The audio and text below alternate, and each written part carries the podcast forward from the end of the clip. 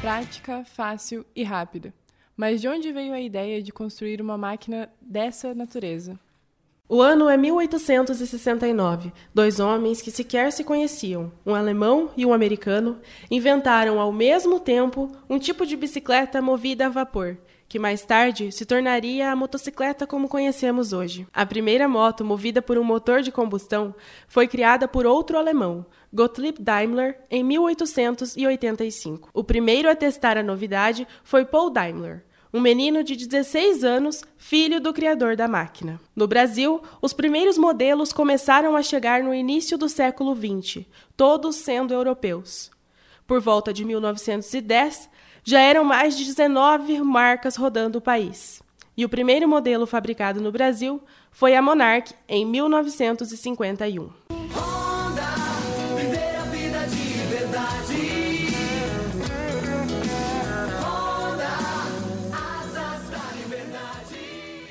Liberdade pode ser explicada como ausência de impedimentos externos. É essa a sensação que é descrita por grande parte dos motociclistas. Algumas marcas de moto, como por exemplo a Honda, trazem como logotipo a imagem de uma asa, fazendo menção à liberdade relatada. No entanto, a sensação de imponência pode ser um tanto perigosa. Para você que é amante de motos, trago histórias radicais. E para você que não curte muito a vida sobre duas rodas, histórias chocantes. Temos três personagens: um padre, um instrutor de autoescola e um atleta. O que eles têm em comum? Eu sou o padre Gilmar Petri, tenho 45 anos, sou pároco da paróquia Nossa Senhora de Caravaggio e também sou motoqueiro. A princípio, o meu acidente ele aconteceu por causa de areia na pista. Moto se escorrega, você automaticamente vai para o chão. No meu caso, eu não caí na hora, porque minha moto é uma moto que tem controle de tração e ela conseguiu contornar, mas ela me jogou para o meio da roça, né? Porque eu caí no meio do soja. Só que eu caí dentro de uma retenção. E essa retenção a moto mergulha e eu saí por cima. Então eu bati com as costas no barranco e quebrei oito vértebras e três costelas. Meu nome é Ezequias Guerra Pereira, sou instrutor de autoescola já há mais de seis anos. E antes mesmo de ser instrutor, eu sofri um acidente com uma moto. Estava indo na Marechal do Rondon, ela subia e descia né? Estava no sentido centro, bairro centro. Um cara veio me passar, uma caminhonete, veio me ultrapassar e me fechou. Eu, para não bater dele, fui desviar. Ia pegar meu fio, voltei, a pegar nele de novo. Quando eu voltei para tomar a rua, que é onde eu, sofri, onde eu caí, tinha um buraco no meio da via. Um mau, mau conservamento das vias em Cascavel é incrível. A moto ficou e eu fui. Cheguei no hospital praticamente morto. Cheguei no hospital com 5% de vida. Vazou 7 litros e 200 de sangue pelo meu corpo. Eu cheguei roxo. Meu nome é Felipe Pavan, eu tenho 26 anos e eu sou atleta do basquete cadeira de rodas e do paraciclismo. Eu me acidentei em 2013 de moto, é, onde eu tive minha perna amputada cirurgicamente pelo fato de ela ter quebrado em vários pedaços. É, no meu acidente, uma carreta na BR invadiu minha pista, é, colidimos de frente e o motorista do caminhão não prestou socorro, ele se invadiu do local.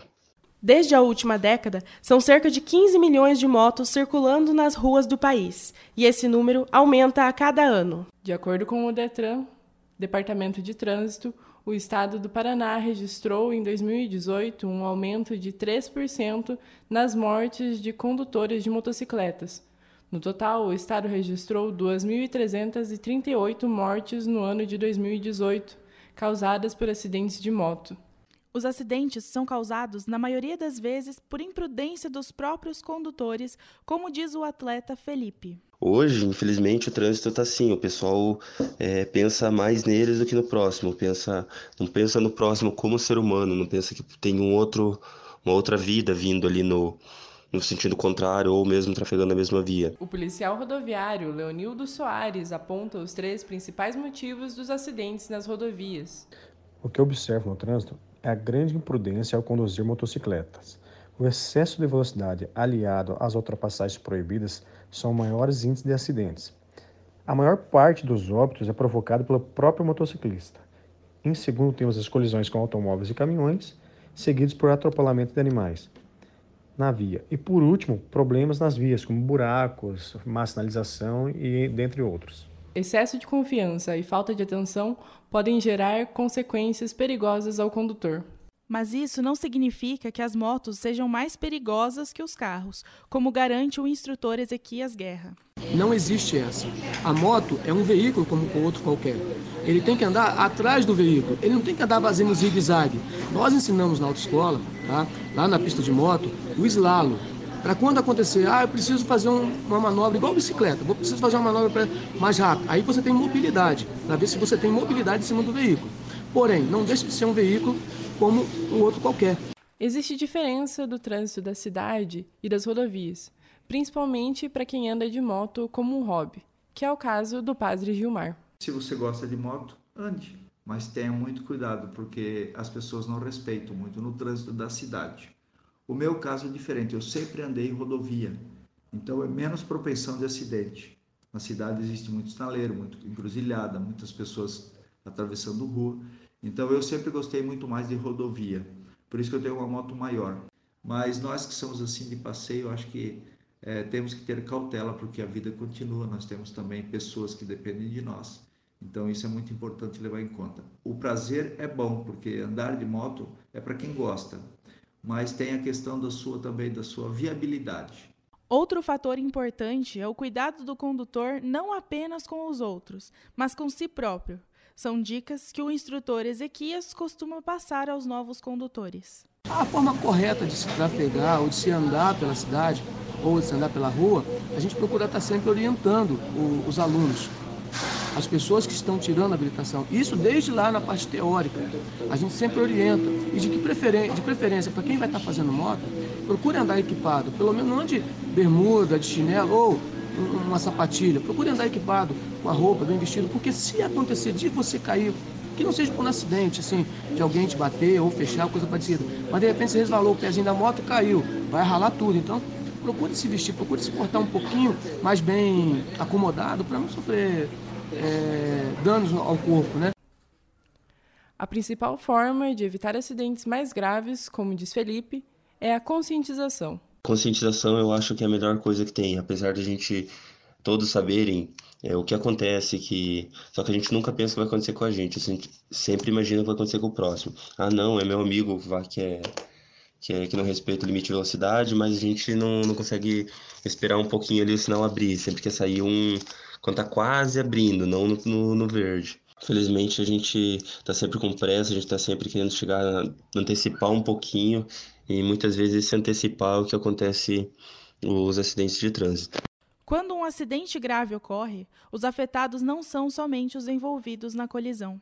O padre Gilmar destaca que esse não foi o seu primeiro acidente envolvendo a moto, o que gera a resistência de algumas pessoas da família. Essa é a terceira vez que eu bato. Uma vez eu fraturei a minha bacia, outra vez eu quebrei todos os ossos do meu pé, que ligam os dedos, trinquei o calcanhar e a cartilagem subiu no meu joelho, quer dizer, o joelho subiu na cartilagem. Então eu fiquei com tracionador. A mãe sempre pediu para mim vender a moto. Ela nunca foi a favor. O pai não fala porque o pai também tem um gosto pela moto.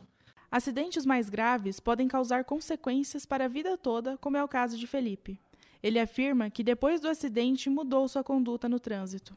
Eu comecei a seguir mais rigorosamente ainda as leis de trânsito, é, pelo fato de ter, ter, sofrido um acidente tão grave que a gente nunca imagina que vai acontecer com a gente. Mesmo depois de experiências arriscadas, porque as, os acidentes de moto costumam afetar muito mais os condutores do que os acidentes de carro, a vida sobre duas rodas não é deixada de lado, como conta o padre Gilmar. Claro, na hora a gente fica com raiva, dá uma vontade de abandonar, mas quando passa todas as dores e o sofrimento, a gente quer andar de moto. E moto é, um, é um, como eu falo, não é que é um vício, né? É uma forma de viver.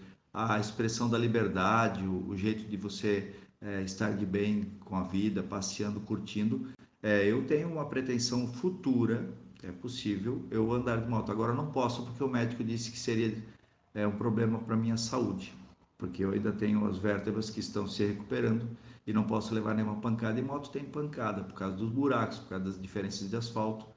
Então agora eu estaria é indisposto para a moto. Estou ainda fazendo a fisioterapia, usei por 90 dias um colete cervical E, de acordo com Ezequias, a mídia é um grande instrumento de conscientização para a maior segurança no trânsito. O que acontece hoje, quando o maior não respeita o menor, o menor abusa. Né? Ele abusa e vai passar na frente, dá fechada. Então tem que haver uma educação melhor para o trânsito. Tem que investir mais na, na mídia, é, não orientando, chamando a atenção da população para isso.